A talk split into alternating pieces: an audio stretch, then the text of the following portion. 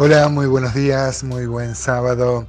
Continuamos con nuestro, nuestra consideración, nuestro asomarnos así tímidamente a, la carta que el apóstol Pablo escribe a Tito. Y ayer decía que mm, no temía enfrentar estas, estos mandamientos, estas consideraciones que tienen que ver con el carácter que debe tener todo siervo cristiano, todo líder cristiano y todo cristiano.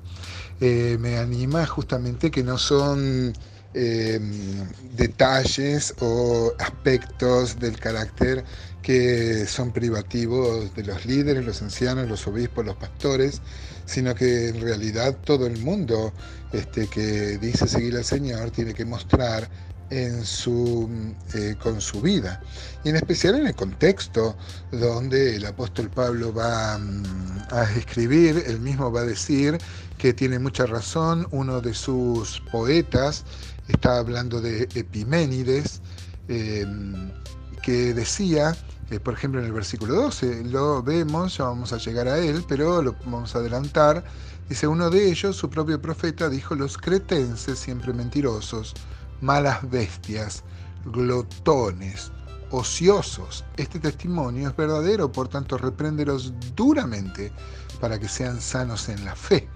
Maravilloso con este pasaje podemos ver que ser sanos en la fe tiene que ver con la conducta, con vivir lo que se, lo que se predica.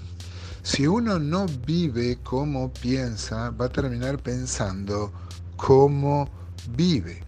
Y en este contexto, que podríamos eh, referirlo al actual también, porque este, hoy también vivimos un tiempo de decadencia moral muy grande, como había en, este tiempo cuando el apóstol Pablo le escribe a Tito y por lo cual lo había dejado en Creta para corregir lo deficiente y establecer ancianos.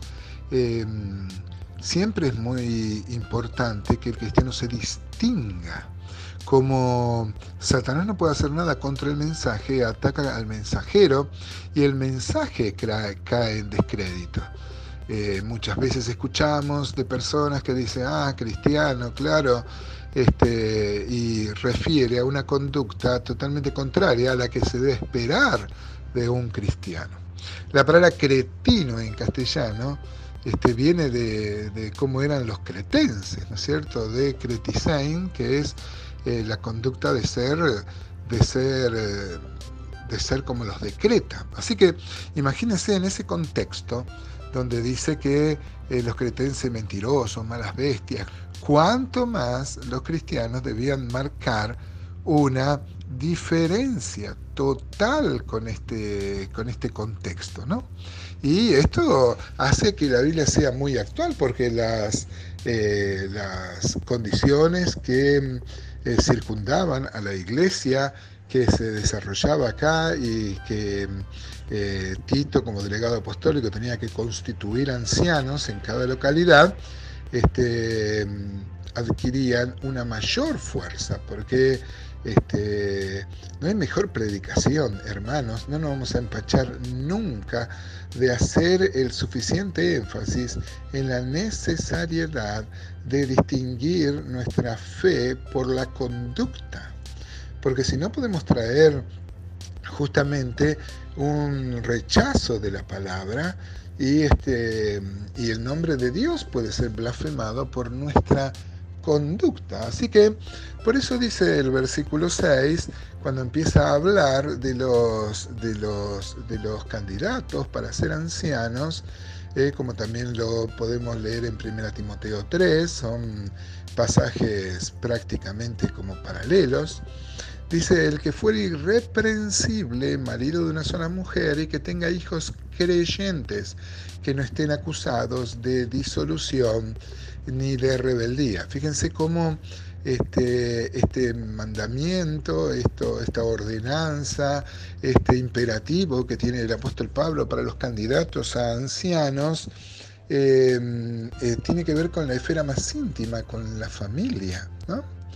El que fuere irreprensible, me encanta esta palabra, irreprensible. Hoy diríamos en un lenguaje más coloquial que no tiene eh, nadie donde se lo pueda agarrar, que es lo que significa justamente irreprensible, ¿no? Que no se lo puede mm, agarrar, que no se lo puede eh, reprender, porque no tiene aspectos. Esto tampoco habla de que la persona tiene que ser perfecta. Nosotros este, caemos en pecado, somos personas eh, humanas que caemos en pecado. El tema es que no debe ser una práctica. El apóstol Juan dice que el que practica el pecado tiene que rever realmente su conversión, porque su pecado se ha vuelto una práctica y no debería ser así, ¿no?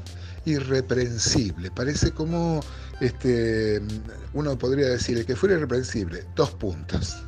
¿Eh? y empiezan a nombrar las otras condiciones que forman parte o deberían formar parte del carácter de todo cristiano líder, anciano, obispo, pastor y todo cristiano y cristiana en general.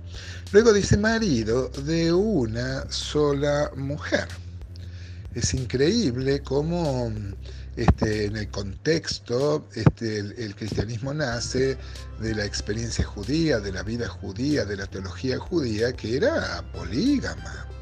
los gentiles también tenían una poligamia, aunque no formal, porque este, el hombre se podía casar con una sola mujer entre las leyes romanas, por ejemplo, pero podía tener concubinas y, digamos, era tolerado como hoy, una poligamia no formal. Recuerdo hace unos años vi en una revista una publicidad que mm, propagandizaba un perfume para hombre. Y era una caricatura, ¿no? Quizás alguno la recuerda, este, donde hablaba su mujer, que era seducida por, este, por el perfume, hablaba su suegra, que aunque no le era muy simpático el yerno, alababa el perfume, su hija adolescente, tan crítica, alababa el perfume, eh, o sea, va mostrando las mujeres de este hombre, habla de su esposa, su hija, su suegra, la amante, lo ponía como otro, otra condición más que debería eh, tener el hombre que consuma ese perfume. ¿no? Esto nos habla de qué aceptada eh, que está la poligamia, ¿no? A veces se condena a la mujer que tiene, es más condenada la poliandría, ¿no? que la poligamia. Pero no compartimos el pensamiento que algunos piensan que este texto está diciendo eh, casado una sola vez, por ejemplo, entonces que no podría ser una persona viuda. Eh, me parece que es un, es un, está claro, y no también como otras, otras versiones que dicen marido de una mujer, como haciendo énfasis en que tiene que ser casado.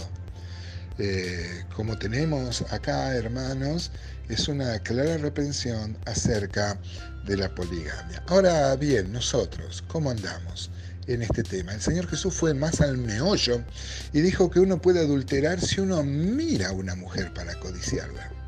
Así que uno debe cuidar mucho. Nosotros generalmente eh, pretendemos que nuestras mujeres eh, este, sigan Proverbios 31, ¿no?